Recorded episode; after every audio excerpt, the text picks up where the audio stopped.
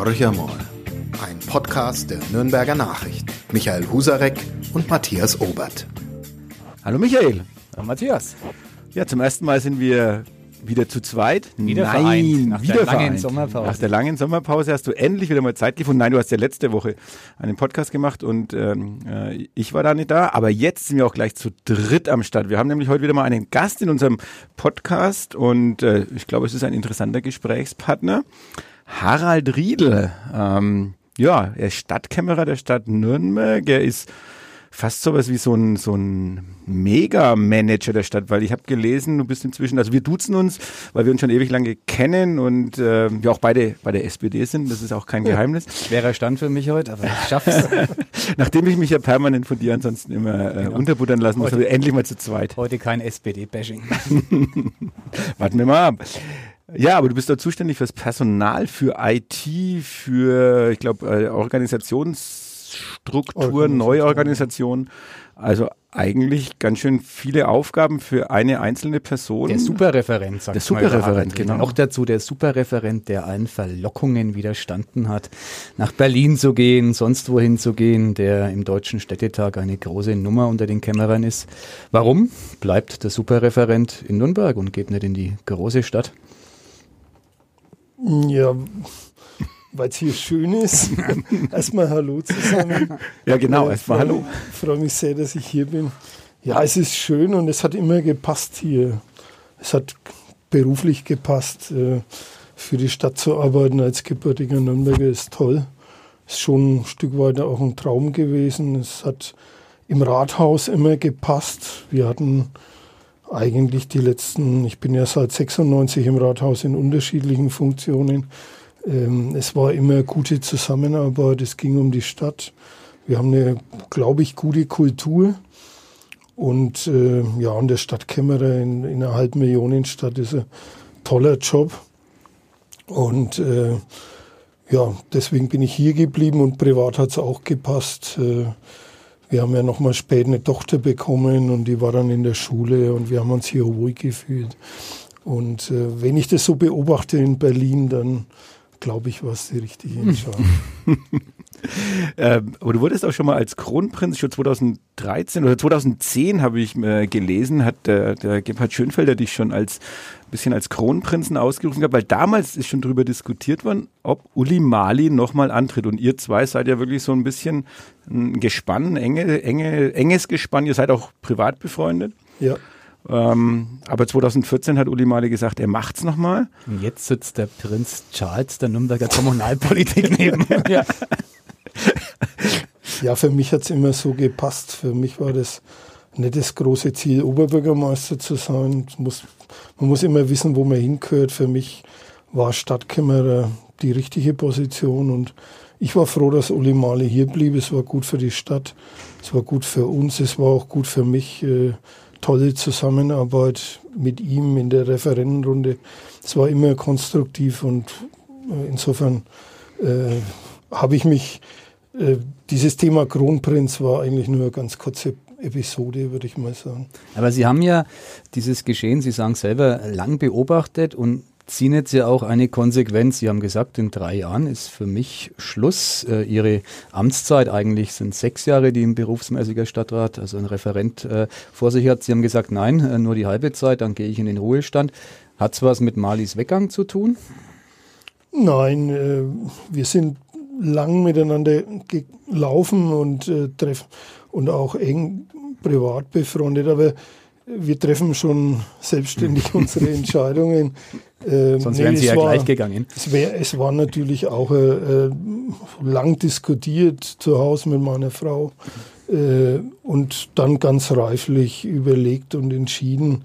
Ähm, Im Prinzip zwei Gründe, wie ich es gesagt habe. Ich arbeite jetzt seit, ja, ich glaube, über 30 Jahren schon sehr intensiv, kaum unter 60 Stunden die Woche.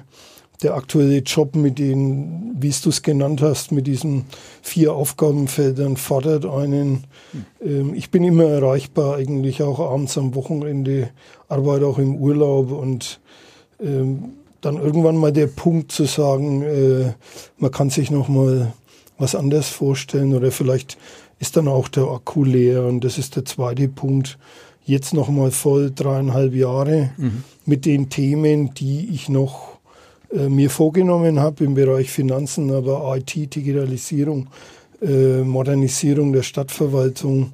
Und dann, glaube ich, ist es auch gut, dass nach 15 Jahren jemand Neues kommt mit neuen Ideen. Ich war eigentlich immer ein Fan. Es gibt ja in der Industrie bei BMW, auch bei anderen Unternehmen, die haben so diese Altersgrenze 60, mhm. 62. Und ich glaube, es ist gut, rechtzeitig zu gehen und dann den Platz frei zu machen. Und insofern Jetzt werde ich natürlich ständig darauf angesprochen, du, du gehst in Ruhestand und ich sage immer, es sind noch fast vier Jahre.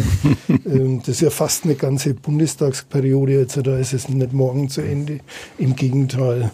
Ähm, wir haben jetzt Kommunalwahlen, dann kommt ein neuer Stadtrat und ähm, ich werde noch voll mitziehen, ganz klar. Aber Ihr Entschluss liegt ja so ein bisschen im Trend, dass kommunale Spitzenvertreter tatsächlich ähm, selbstbestimmt in den Ruhestand gehen, gerne auch mal früher.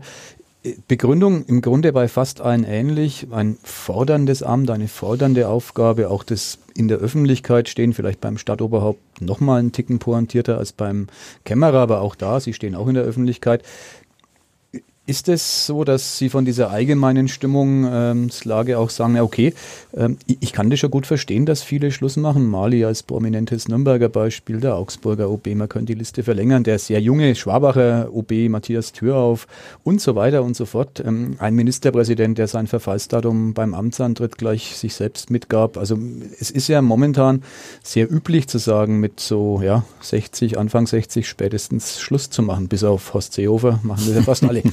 Also ist das, ähm, verstehen Sie das? Sie haben es jetzt gerade selbst am eigenen Leib quasi beschrieben, aber ähm, ist es wirklich so, dass diese Aufgaben sehr, sehr kräftezehrend sind? Ja, natürlich. Aber natürlich äh, sind es auch schöne Aufgaben. Es gibt keinen Grund zu jammern. Aber wenn man diese Jobs vernünftig machen will, und das wollen, glaube ich, alle und wollten die, die sie beschrieben haben, dann muss man volle Kanne gehen. Mhm dann äh, gibt es keine Zurückhaltung und dann muss man sich einfach überlegen, wie lange man das machen kann mit dieser, in dieser Intensität und auch äh, für einen persönlich, aber auch für die Gemeinschaft dazu, wie lange man noch tatsächlich so leistungsfähig ist. Und wir sind alle noch leistungsfähig, aber ich glaube, es ist eine gute, gute Entscheidung, dann den Punkt selbst zu setzen und wenn das so ist, dann ist es vielleicht eine Generation, mhm. die das so sieht. Ich habe es mir noch gar nicht so betrachtet. Mhm. Vielleicht ist es so. Was ich, man, man, lernt natürlich auch aus der Beobachtung von anderen und ich persönlich verstehe jetzt zum Beispiel gerade die Entwicklung in den USA nicht, dass man quasi äh, die Regel ist, dass man mit fast 80 dann noch als mhm. Präsident äh, kandidiert. Das halte ich für eine schwierige Entwicklung. Ja, genau, das ist das Gegenteil zu beobachten. Genau. Haben Sie recht. Also vom Amtsinhaber beginnen bis zum sehr wahrscheinlichen demokratischen Herausforderer. Alte, weißhaarige Herren, wie wir, Matthias. Ne? Ach, jetzt sind wir auch schon die weißhaarigen Herren. ja, ja absolut. Ja, natürlich. Also drei weißhaarige Herren. Also du bist noch eher Redel hätte jetzt grau. Äh, aus Nettigkeitsgründen ausgenommen. Aber Der Harry hat ein bisschen die, die Haare gestutzt. Die waren früher auch ein ganzes Stück länger. Aber vielleicht willst du auch ein bisschen verstecken, dass du auch schon ein bisschen graue Haare bekommen hast. Vielleicht liegt es ja wirklich ein Stück weit an dem Job, aber du hast ja gerade angesprochen, es sind fast vier Jahre noch und es wird ja nicht gerade leichter in den nächsten vier Jahren. Also die, naja, ich würde nicht sagen güldenen Jahre, aber es waren jetzt gute Jahre für die Stadt Nürnberg. Du hast in schwierigen, du hast auch schon schwierige Zeiten zu überstehen gehabt. Also es gab schon Zeiten, wo bei der Stadt Nürnberg äh, viel eingespart werden musste. Jetzt äh, war das Füllhorn dann, glaube ich, schon ein bisschen, und es war gut gefüllt. Äh, aber du warnst ja, ich meine, das ist Stadtkämmerer. Ähm, das hat ja die Prosa. DNA des Kämmerers. Irgendwo gibt es, glaube ich, ein Kämmererseminar, wo jeder mal reingeht und die kriegt immer sagen, Vorsicht, genau. Leute, es kommen schlechte Zeiten, es wird ganz schlimm. So wie die Futter, die das äh, DNA drin haben. Achtung, großes Nürnberg böse. Ähm, warum muss der Kämmerer eigentlich immer sagen, dass es doch ganz düster werden wird? Ich glaube nicht, dass ich halte mir zugute, ein bisschen modifizierter zu sein. Aber natürlich muss ich auch meiner Rolle nachkommen, weil es halt so tief, zutiefst menschlich ist. Wir haben eine, jetzt eine Phase von fast einem Jahrzehnt Wachstum. Und dann ist es halt menschlich, dass, dass man vergisst, dass es auch anders sein kann. Und dass ich das schnell drehen kann. Und wenn man einen Haushalt hat, wie wir in Nürnberg, der zwar, wie du gesagt hast, sich gut entwickelt hat in den letzten Jahren, aber trotzdem immer auf Kante genäht ist. Wir haben keinen großen Überschuss. Wir hatten leichte Überschüsse die letzten Jahre. Aber wenn man sich überlegt, dass in einer, in einer Krise wie 2009, 2010, äh, als die Gewerbesteuer um 100 Millionen Euro eingebrochen ist, dann haben wir diesen Puffer nicht. Und mhm. deswegen muss man rechtzeitig warnen und muss auch äh, dann überlegen, wie man damit umgeht. Und das ist mein Job, dass man vorausschauen, dann auch das diskutiert mit dem Stadtrat. Und ich bin sehr dankbar, wir haben die politische Kultur in den letzten Jahren gehabt, dass man dann auch drüber redet. Unser Stadtrat ist kein Hasardeur. Die, äh, wir diskutieren das parteiübergreifend und deswegen haben, hatten wir in den letzten Jahren auch eine insgesamt immer große Mehrheiten. Ist Harald Riedel der letzte Kämmerer, den die SPD ins Rennen schickt? Das hoffe ich nicht und das glaube ich nicht. Äh, wir gehen äh, optimistisch in die Wahl im März und haben einen guten äh, OB-Kandidaten, einen Jungen, der trotzdem viel Erfahrung mitbringt. Natürlich sind die Rahmenbedingungen für die SPD bundesweit nicht die schönsten, aber Nürnberg und die Kommunalwahl ist trotzdem nochmal ein gesondertes Spielfeld. Ich glaube schon, dass die Nürnbergerinnen und Nürnberger wissen, dass die SPD für Nürnberg auch steht und äh, auch von den Persönlichkeiten her immer doch ähm, sich erneuert hat und neue Impulse gebracht hat. Ich glaube, es ist ein offenes Rennen im März und äh, wir werden sehen und äh, wer meine Nachfolgerin oder mein Nachfolger wird, das sucht man sich nicht selber aus. Das ist klar, weil es könnte ja sein, dass Ihre ähm, letzten Jahre anders werden. Ich will nicht sagen schwieriger, aber anders, weil ja denkbar ist zumindest, dass die Konstellation im neuen Stadtrat so ist, dass es beispielsweise ein schwarz-grünes Bündnis geben könnte, das vielleicht eine Mehrheit der Stimmen ähm, haben könnte. Das würde bedeuten, dass ein SPD-Kämmerer gegen eine andere Koalition, ich weiß, der Begriff ist verpönt im Kommunalen, aber ich behaupte, es gibt ihn mindestens in Großstädten dennoch zurecht, ähm, irgendwie seiner Aufgabe gerecht werden muss. Da haben Sie sicherlich schon mal den ein oder anderen Gedanken als reflektierender Mensch darüber verloren. Also wie, wie, wie würde man sich äh, auf so eine Lage einstellen? Bisher ist ja immer alles ganz leicht. Sie sind Teil der, der stärksten Gruppierung ähm, im Nürnberger Stadtrat. Die SPD hat traditionell diese Rolle inne und äh, da macht sich ja äh, wahrscheinlich ein bisschen leichter die Arbeit, als das sein könnte in Zukunft. Das war sicher so. Ich glaube aber, dass es, äh, dass wir unsere Kultur der Zusammenarbeit über die nächste Kommunalwahl hinkriegen. Äh, wir sind ja im Moment gerade auch in den, natürlich in den Medien wird sehr zugespitzt. Das Thema große Koalition ist ein bisschen in Verruf mhm. geraten mhm.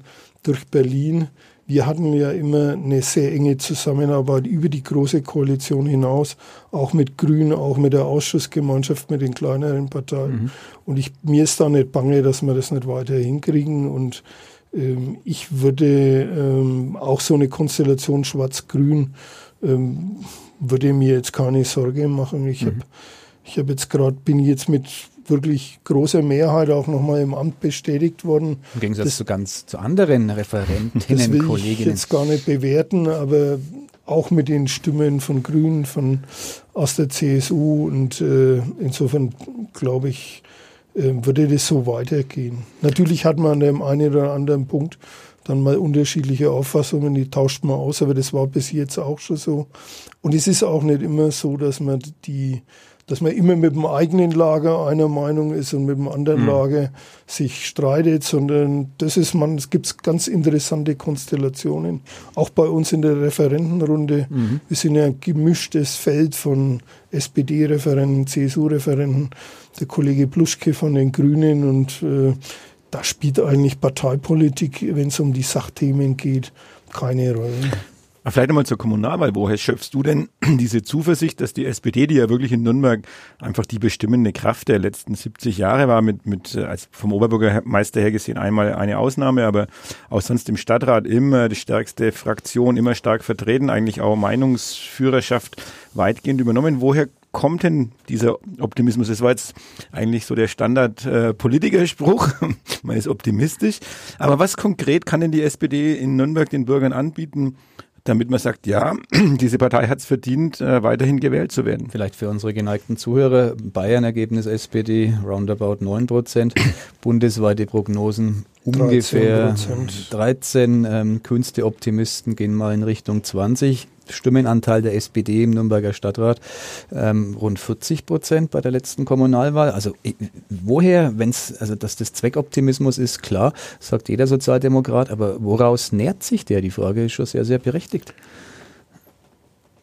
Ich weiß nicht, ob es Zweckoptimismus ist. Ich gehe jetzt nicht davon aus, dass wir das Ergebnis der letzten Wahl wiederholen. Mhm. Das wäre, glaube ich, unrealistisch. Da, ist, da war Uli Mali noch unser Spitzenkandidat und äh, Oberbürgermeister mit seinen Beliebtheitswerten. Das werden wir nicht mehr schaffen. Da, das wäre schon ein großes mhm. Wunder. Mhm. Ähm, aber ansonsten hab, sagt mir mein Gefühl, dass äh, wahrscheinlich werden natürlich die Grünen zulegen, ähm, die CSU vielleicht auch ein bisschen, wir werden abgeben. Ich persönlich erwarte eigentlich äh, Kopf-an-Kopf-Rennen, dass wir vielleicht sogar alle auf Augenhöhe mhm. am Ende, Ende landen könnte ich mir vorstellen, oder mit leichten Vorsprüngen jeweils. Ähm, und dann muss man sehen, was man daraus macht. Ähm, warum bin ich jetzt nicht so pessimistisch? Wir hatten bei den Kommunalwahlen schon immer etwas bessere mhm. Ergebnisse als bei Landtagswahlen. Und äh, ich glaube, dass die Bürgerinnen und Bürger da auch unterscheiden. Ich hoffe natürlich schon auch, dass die, dass das, was wir in den letzten 10, 15, 18 Jahren unter Uli Mali geleistet haben, dass das ein Stück weit auch anerkannt wird. Wir haben, äh, ich habe es dem Stadtrat in den letzten äh, zwei, Wochen bei meiner äh, Haushaltsrede gezeigt. Wir haben 150 Millionen Euro in, in äh, Zukunftsinvestitionen geleistet, Schulen, Kinderbetreuung, ÖPNV. Also es ist in Nürnberg schon nach vorne gegangen, auch wenn wir immer noch in vielen Bereichen Defizite haben und im Moment ein bisschen aufholen müssen, bei dem Thema, ich sage mal, Klimaschutz, Nachhaltigkeit, mhm. Grün. Das ist uns allen klar und ich glaube, dafür arbeiten wir auch alle. Darum geht es auch bei der nächsten Kommunalwahl, Fahrradverkehr, Mobilitätswende, all diese Themen. Ähm, aber eben nicht nur Vergangenheit, sondern wie gesagt auch ein OB-Kandidat mit Thorsten Brehm, der zwar jung ist, aber schon lange in der Kommunalpolitik, der gerade bei diesen Themen Nachhaltigkeit, Fahrradverkehr, Mobilität sehr stark ist und auch sehr engagiert ist. Und wir haben eine, finde ich, ganz tolle junge Liste mit neuen Leuten, mit erfahrenen Leuten, also eine gute Mischung. Und wir werden einen engagierten Wahlkampf machen und dann schauen wir mal, was rauskommt. Also nicht arrogant, sondern in, in keiner Weise dazu gibt es keinen Grund, sondern wir müssen kämpfen mhm. um die Stimmen und müssen überzeugen. Und äh, aber wir sind, glaube ich, jetzt nicht völlig chancenlos, ähm, da wieder ein gutes Ergebnis zu erzielen. Blicken wir mal noch ein bisschen auf die Arbeit des Stadtkämmerers. Die, die Stadt Nürnberg hat ja paar große Aufgaben auch vor sich. Ähm, klar, es sind sowas wie Franken-Schnellweg, wir haben Zeppelin-Tribüne. Das sind natürlich auch Dinge, wo der Bund sehr viel Geld dazu gibt, wo das Land sehr viel Geld dazu gibt. Ähm, du hast andere Themen angesprochen, gerade ÖPNV. Uh, unser schönes Thema, was wir im Podcast immer wieder haben, Radverkehr in Nürnberg. Ähm, dann das andere Thema kann Nürnberg Plätze. Das hat auch ein bisschen was mit Klimawandel, wenn er nur am Rande zu tun. Aber äh, es sind schon sage mal, Dinge da, wo Nachholbedarf vorhanden ist und das ist aber überall mit ordentlichen Summen an Geld verbunden. Gleichzeitig die Warnung, hm, die guten Zeiten sind ein bisschen vorbei, wir müssen dessen gewahr sein, dass wir in Zukunft nicht mehr so viel Geld zur Verfügung haben. Wie soll denn das funktionieren? Wie kann das ein, äh, ein Stadtkämmerer austarieren? Ja, wir haben es eigentlich immer geschafft, das auszutarieren. Das gibt mir die Hoffnung, dass man das auch in Zukunft Also ist doch immer noch irgendwo so ein kleiner Topf mit Gold, den ihr dann aus Hat der Kämmerer eine schwarze Kasse? Ja, ich hab, äh, oder man nimmt mal was weg an anderer Stelle, das ist ja auch möglich. Wenn man das im Konsens macht, ist nicht ganz so einfach. Meine Hoffnung ist auch, dass wir, dass wir, sagen wir mal, an, an bestimmten Punkten äh, irgendwann jetzt mal äh, ich will nicht sagen fertig sind, aber dass der Höhepunkt überschritten ist. Kinderbetreuung müssen wir jetzt noch was tun, aber mhm.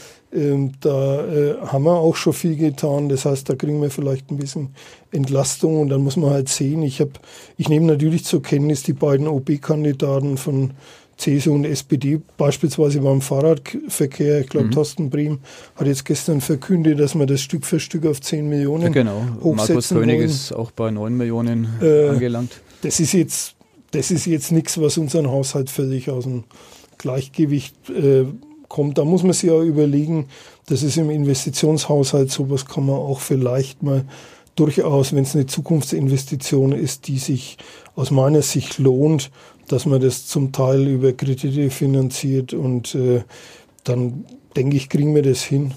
Ich habe eine ganz persönliche Frage. Ich bin ein Nürnberger und bin sozusagen ein Teil der Bürger, die unter dieser hohen Pro-Kopf-Verschuldung leiden. Wie hoch ist sie momentan? Ja, wir, je nach Berechnung, ich würde mal sagen 2800 Mhm, das Euro lastet pro jetzt auf meinen Schultern tatsächlich schwer, das gefällt mir nicht. Ich habe vorher in Neumarkt in der Oberpfalz gewohnt, da war die Pro-Kopf-Verschuldung eine symbolische. Ähm, was machen die richtig, was machen sie falsch? Also warum ist äh, mit meinem Umzug nach Nürnberg sozusagen meine Schuld gewachsen? Was macht Neumarkt richtig? Neumarkt ist eine der reichsten Städte in Bayern. Aufgrund seiner Wirtschaftsstruktur, die haben drei, vier ganz große Unternehmen, die massiv Gewerbesteuer zahlen und haben sicher auch ordentlich gewirtschaftet, aber das ist der wesentliche mhm. Punkt. Man kann das äh, Thema Pro äh, Verschuldung oder Pro-Kopf-Verschuldung eigentlich immer an dem Thema Wirtschaftsstruktur festmachen. Wenn Sie sich die Münchner anschauen, die inzwischen fast schuldenfrei mhm. sind, die sind es, weil sie sechs DAX-Unternehmen am Ort haben, unter anderem BMW, die einfach, wo die Gewerbesteuereinnahmen explodiert sind in den letzten Jahren. Ähm, alle anderen müssen kämpfen. Wir in Nürnberg sitzen immer so ein bisschen dazwischen. Wir sind, ich sage mal, im Finanzausschuss des Bayerischen Städtetags. Da werde ich begrüßt als der Arme aus dem Norden. Im Finanzausschuss des Deutschen Städtetags bin ich der Reiche aus dem Süden. Also quasi so eine Frage des Blickwinkels. Genau, ist eine Frage des Blickwinkels. Uns geht es nicht so schlecht wie den Städten in Nordrhein-Westfalen, aber natürlich mhm. auch nicht ganz so gut wie den ganz reichen Kommunen in Südbayern und insbesondere den Automobilstandorten in Bayern unter den großen Städten Ingolstadt, Regensburg, München, die hatten es einfach gut. Ähm, Thema Verschuldung muss man sich Sorgen machen. Verschuldung ist nie gut. Ähm, unsere Verschuldung ist leicht angestiegen in den letzten zehn Jahren. Wir haben aber auch äh, erreicht, nicht nur aus eigener Kraft und aus eigenem Wissen, auch profitiert durch die Niedrigzinsphase, dass die Belastung aus der Verschuldung gesunken ist, in dem mhm. Maße, in dem sie gestiegen sind. Wir hatten schon mal Zinsbelastung im Jahr von 60 Millionen Euro im Jahr 2005 und die sind jetzt deutlich unter 30 Millionen mhm. Euro. Also mehr als halbiert. Wir haben unsere Verschuldung in den letzten Jahren im Rahmen der Niedrigzinsen langfristig gestaltet. Das heißt, wir haben Kredite über 25, 30 Jahre abgeschlossen mit einer Verzinsung von 1,2, 1,3 Prozent. Eine Verzinsung, die unterhalb der, jetzt zeitlang unterhalb der Inflationsrate gelegen ist. Und äh, das Ganze für Schulen, für Kinderbetreuung, da würde ich jetzt, ich bin ja auch gebürtiger Nürnberger, bin Nürnberger Bürger und sehe das auch mit den Blicken von mhm. außen, da würde ich sagen, das muss uns jetzt nicht unruhig schlafen lassen, dass wir haben das noch im Griff. Aber jetzt da eine Nachfrage. Sie sind ja Volkswirt und ähm, wenn Sie mir das mal erklären, warum er klaglos bei öffentlichen Gebietskörperschaften wie in der Stadt einfach hinnimmt, dass die Verschuldung eine Dauerbegleiterscheinung ist. Der Freistaat hat sich jetzt aber verabschiedet von seiner Politik des Schuldenzurückzahlens. Es ist einfach so. Wir vererben sozusagen Schulden an die nächste Generation. Äh, würde ich das tun, wird man meine Kinder, ich habe sechs an der Zahl, gewaltig auf den Frack steigen. Ähm, tue ich natürlich nicht. Ähm, die Kommunen tun es mit einer Selbstverständlichkeit, die ja gar nicht mehr hinterfragt wird. Also aus diesem System gibt es offenbar keinen Ausweg. Oder doch? Also privat sehe ich es natürlich genauso wie Sie. ich versuche es auch bei meiner Tochter zu schaffen, äh, ihr keine Schulden zu hinterlassen. Ich denke, bei Staat und Kommunen ist ein bisschen was anderes. Ähm, ich will aber einem entgegentreten, es ist nicht selbstverständlich, sondern es ist natürlich ein Thema jedes Jahr und es ist was, was wir, deswegen mache ich ja auch dieses, diesen Blick in die Zukunft, Szenario 2030, genau. damit wir uns darüber klar werden, was hat es für Konsequenzen. Allerdings, und das muss man, ich sage mal, im öffentlichen Bereich schon differenziert sehen, wir haben gar nicht die Wahl, entweder wir haben eine intakte Stadt und gleichzeitig keine Verschuldung, sondern wir haben in Nürnberg die Wahl, vererben wir unseren künftigen Generationen, mhm. unseren Kindern, Infrastrukturschulden in Form kaputter Schulen, mhm. Kindergärten, Straßen und vielleicht weniger Verschuldung? Oder versuchen wir dieses Thema anzugehen, das Ganze verbunden mit einer moderaten Verschuldung, die natürlich Grenzen haben muss. Deswegen war mein Weg damals, den wir, den ich dem Stadtrat vorgeschlagen habe und den Weg sind wir mit großer Mehrheit gegangen, dass wir gesagt haben, diese Infrastrukturschulden gehen wir an. Wir haben keine Wahl. Wir wollen ordentliche Schulen für unsere Kinder, die Kinderbetreuung gewährleisten, den ÖPNV ausbauen, unsere Infrastruktur sanieren, Brücken und so weiter und so fort und finanzieren das zum Teil aus eigenen Mitteln zum Teil, und das fand ich damals eine tolle Geschichte hier in Nürnberg, ähm, dass wir dann auch mit der Wirtschaft in den Dialog gegangen sind, genau mit diesen Prognosen, wo wir gesagt haben, okay, das ist die Perspektive, dafür geben wir Geld aus, damit die Verschuldung nicht so hoch wird brauchen wir nochmal eine Hebesatzerhöhung bei mhm. Gewerbe und Grundsteuer. Das war eine zusätzliche Belastung für die Unternehmen. Das ist aber sehr sachlich diskutiert worden und wir hatten deswegen keinerlei Abwanderung. Mhm weil im Endeffekt die Unternehmen gesagt haben, das, was ihr tut, ist vernünftig, das tragen wir mit. Und ich will es jetzt nicht so hochhängen, aber wenn das ein Stück weit ähm, so eine Art Nürnberger Weg war, mit dieser Entscheidung umzugehen, dann glaube ich, haben wir das einigermaßen ordentlich gemacht. Und im Moment schaut so aus, dass wir den Stadtrat die, diesen Weg auch weitergehen. Und ich gehe davon aus, auch nach der nächsten Kommunalwahl, weil es eigentlich wenig Alternativen gibt bei dem Thema, wenn, wenn ich jetzt zum Beispiel anschaue, die Brücken am Nürnberger Hafen, die mhm. müssen wir abreißen. Kostenpunkt 180 Millionen mhm. Euro. Ähm, nur ein kleiner Teil aus Zuschüssen. Das heißt, wir müssen das finanzieren, sonst bricht der Verkehr im Nürnberger Süden zusammen. Und wir finanzieren das dann eben auch genauso bei den Schulen und bei den anderen Themen. Also ich würde mal sagen, sowohl als auch dann ist es die, der richtige Mix auch vor der Verantwortung gegenüber den kommenden Generationen. Mhm. Wenn man versucht, so eine Ausgewogenheit hinzubekommen, was hält dann ein Nürnberger Stadtkämmerer davon, dass man darüber diskutiert, hochverschuldeten Kommunen einfach die Schulden zu erlassen? Das ist eine ganz schwierige Diskussion, natürlich auch innerhalb der kommunalen Familie. Vor allem sage ich ganz offen auch aus Nürnberger Sicht. Ähm, und da bin ich durchaus ein bisschen in einer, in einer nicht ganz einfachen Rolle als Vorsitzender im Finanzausschuss Deutscher Städtetag. Ähm, das wird ja im Moment vor allem auf der Ebene diskutiert, dass man den Kommunen die Kassenkredite erlässt, weil diese Kassenkredite im, im Prinzip Liquiditätskredite variabel verzinst eben als gefährlich gesehen werden, wenn die Zinsen wieder hochgehen oder die Verschuldung weiter steigt. Und das ist im Prinzip auch richtig. Das Problem bei, dem, bei dieser Diskussion äh, im Moment in Berlin ist, dass man eben im Moment nur diese Kassenkredite betrachtet und dann eventuell auch die Kassenkredite erlässt oder zumindest Teile lässt. Und das sehe ich zumindest aus Nürnberger Sicht dahingehend problematisch. Wir haben keine Kassenkredite. Das heißt, wenn der Bund äh, den Kommunen in Nordrhein-Westfalen, was denen natürlich gut tun würde, ihre Kassenkredite erlässt, dann bekommen wir gar nichts und mhm. am Ende sind wir mit unserer Pro-Kopf-Verschuldung dann in der Spitzengruppe in Deutschland. Sie könnten quasi Kassenkredite jetzt machen. Kleines Risiko, aber. Genau, wir müssten dann jetzt quasi unsere langfristigen Kredite zum Teil ablösen und in Kassenkredite umwandeln. Das ist natürlich Quatsch, das tun wir nicht, weil wir seriös arbeiten. Aber ich hoffe immer noch, dass da in Berlin ein bisschen ein anderer Blickwinkel reinkommt, dass man nämlich das Thema Altschulden nicht nur unter dem Blickwinkel Kassenkredite betrachtet, sondern tatsächlich Altschulden. Solche Altschulden haben wir auch. Das sind Schulden, die wir zum Teil aus der deutschen Einheit haben. Mhm wo wir über die Gewerbesteuerumlage stark mitfinanziert haben, die wir haben, weil zu Beginn des letzten Jahrzehnts durch die große Einkommensteuerreform in Berlin äh, wir massive Steuerverluste haben, die wir mit hohen Schulden bezahlt haben und weil wir in der Finanzmarktkrise natürlich uns auch nochmal verschulden mussten. Und ich würde das schön finden und das habe ich auch über den Städtetag eingebracht, dass man diesen Blickwinkel ein bisschen verändert, dass auch bayerische Städte profitieren können von diesem Programm. Also Städte wie Fürth, Hof, Nürnberg, Passau. Ähm, es gibt eben auch Städte in Bayern mit, ich sage mal, ehemaligen Strukturproblemen, mhm. die eine hohe Verschuldung haben und die man dann in so einem Programm mit betrachten müsste.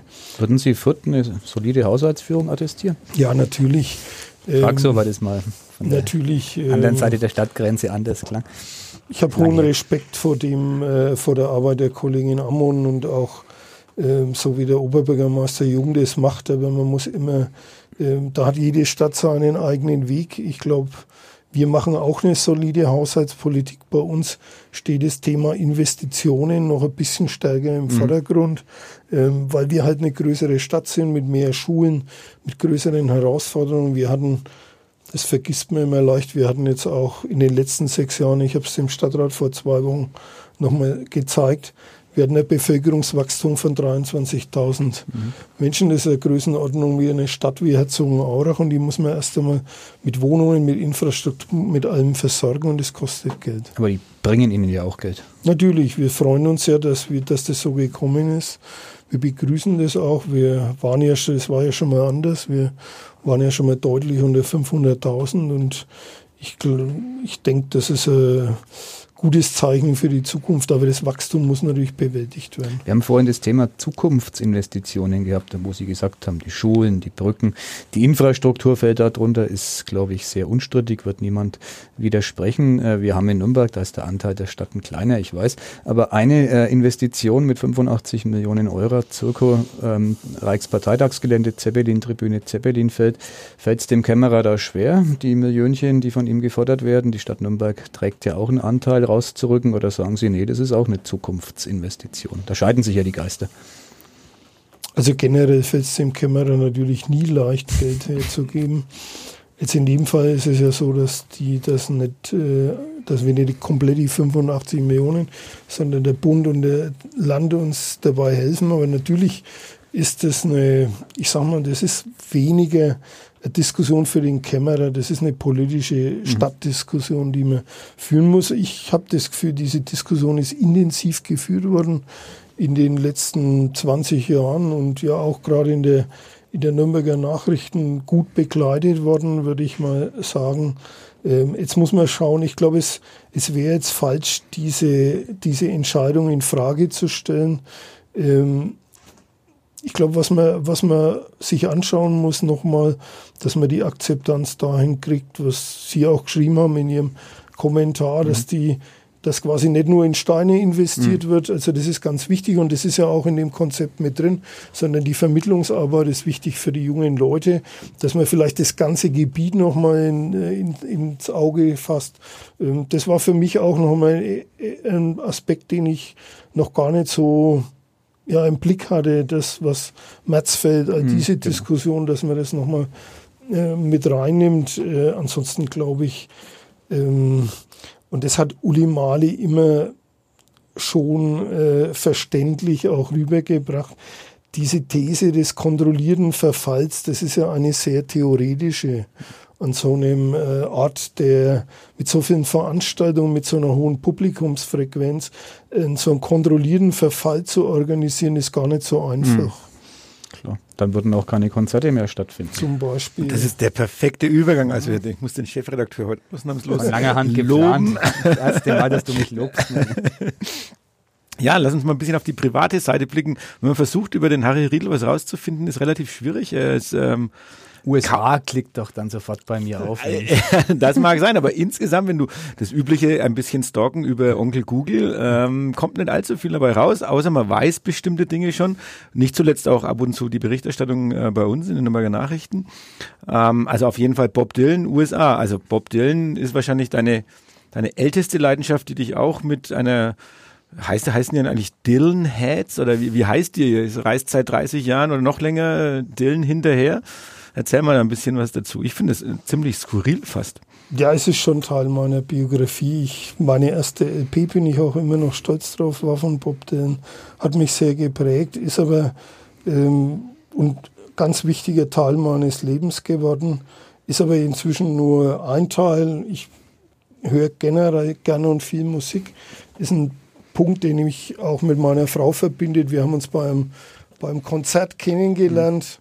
Bei welchem Konzert? Auch ganz spannend. beim letzten, beim letzten Konzert, das im, das im Burggraben stattgefunden Ah, hat. okay. Das war äh, im Jahr 2000. Ähm, danach hat man ja den Burggraben fürs Battentreffen gesperrt. genau. Leider, muss ich sagen, sehr schöne Tolle Atmosphäre, ja, ich- gewesen. Und es war eine, äh, war eine Pain, die hat 16 Horsepower geheißen. Und äh, über die, dort haben wir uns kennengelernt. Und, äh, Habe ich sogar eine CD von 16 Horsepower. Ich, ich war vielleicht dort, weil meine Liebe galt damals eher dem Bier als den Bands und den Frauen, deswegen kann ich mich nicht mehr so genau erinnern. Ja, das ist auch immer noch Teil unseres Lebens. Wir gehen immer noch gemeinsam auf Konzerte und das hält uns jung und äh, ja.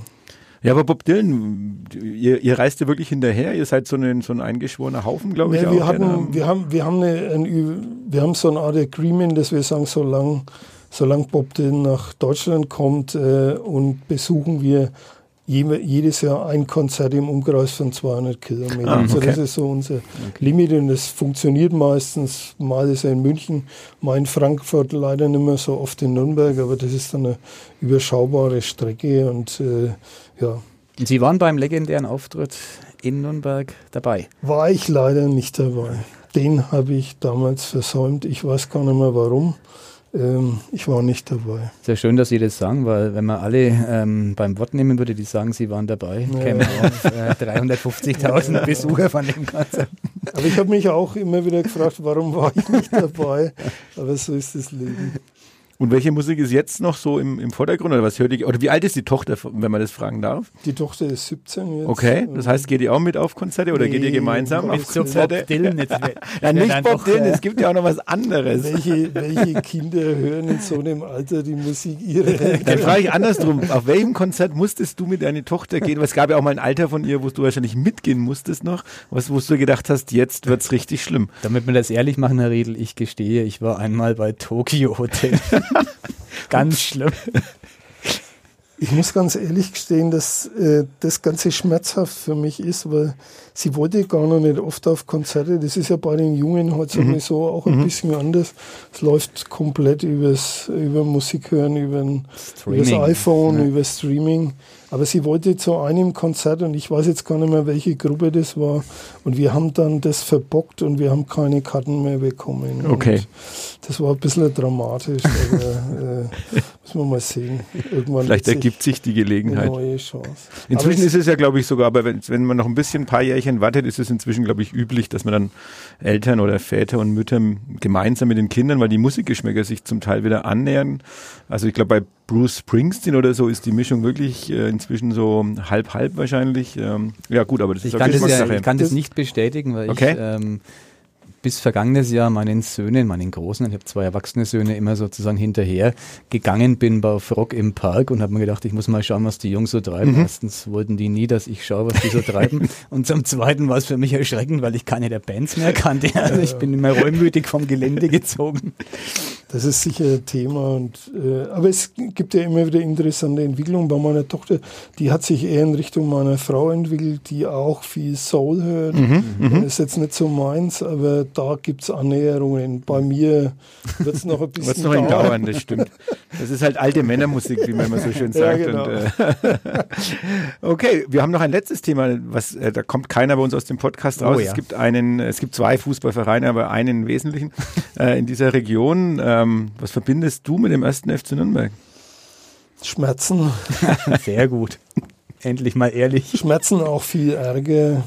Über die Jahre gebe ich ganz offen zu, bin ein bisschen, das Stück weit enttäuschte Liebe schon bei mir. Ähm, viele Chancen ausgelassen in den letzten Jahren. Der letzte Abstieg, den fand ich ganz bitter, auch ein Stück weit unnötig und äh, ja, trotzdem die Hoffnung bleibt, dass alles gut wird, das ist klar. Und wie wird's in dieser Saison? Wenn sie es jetzt nochmal packen, kann es noch gut werden, aber es muss schnell gehen. So ich sagen. Ähm, du warst ja schon ungeduldiger, muss ich nochmal auf den Michael Husarek zu sprechen kommen. Du, du hast ja gesagt, das wird sowieso nichts mehr und So hast dich es. verweigert und dann ein 4 zu 0 in Hannover. Ähm, ich glaube, da ich hat war sich kurz davor, wieder ins Stadion zu gehen und bin sehr froh, es nicht getan zu haben, weil es äh, 1 zu 1 gegen St. Pauli aber wenn ein wieder 1 ernüchtert. zu 1 schon ernüchternd ist, also ich, ich verstehe es nicht. Also erwarten wir jetzt wirklich, dass diese Mannschaft äh, ähm, ja im Hurra-Stil diese Liga erobert? Ja, ich würde erwarten, dass die Mannschaft zumindest um den Aufstieg mitspielt. Der Etat ist ähm, doppelt oder dreifach so hoch wie der in Fürth. Der Abstand punktemäßig ist immerhin momentan minimals gegeben, aber das ist doch zu wenig, deutlich zu wenig, was da geliefert wird. Und da bin ich ungeduldig inzwischen. Ich bin's, ja, ich war mal zahlender Kunde und ich zahle immer weniger. Und das ist ja, ich kenne viele Menschen, die machen es so ähnlich wie ich. Ich würde es ich weniger Ungeduld nennen als die Sorge. Es gibt ja doch nicht wenige Traditionsvereine, wo es auch mal weiter nach unten gegangen ist.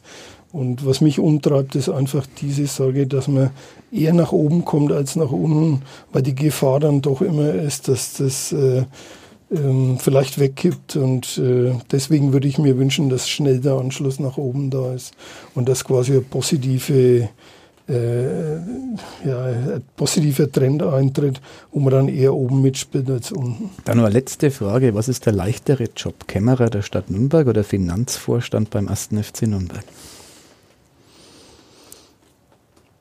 Aus meiner Sicht im Moment Kämmerer der Stadt.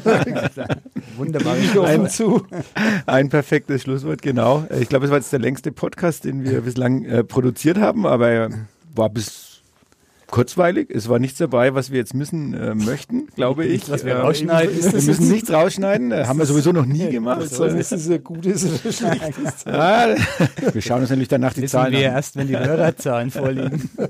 Nein, wunderbar, vielen Dank. War echt spannend. Auch- Also auch ein äh, kleiner Exkurs für mich wieder in die Zahlenwelt. So manches äh, weiß man nur so als Allgemeinwissen. Also ähm, da ein bisschen wieder in die Tiefe reingeblickt zu haben, wunderbar. Ähm, ja, vielleicht hören wir irgendwann nochmal voneinander, nämlich entweder kurz vor dem Abschluss der Karriere oder auch zwischendrin. Auf Hoffe jeden Fall, auch. wir wünschen weiterhin alles Gute für den Stadtkämmerer, für die Privatperson und für den ersten FC Nürnberg. Absolut. Und wir laden den Sportvorstand des Clubs mal ein zum Podcast. Bis dahin. Vielen Dank. Tschüss. Danke, tschüss. Mehr bei uns im Netz auf nordbayern.de.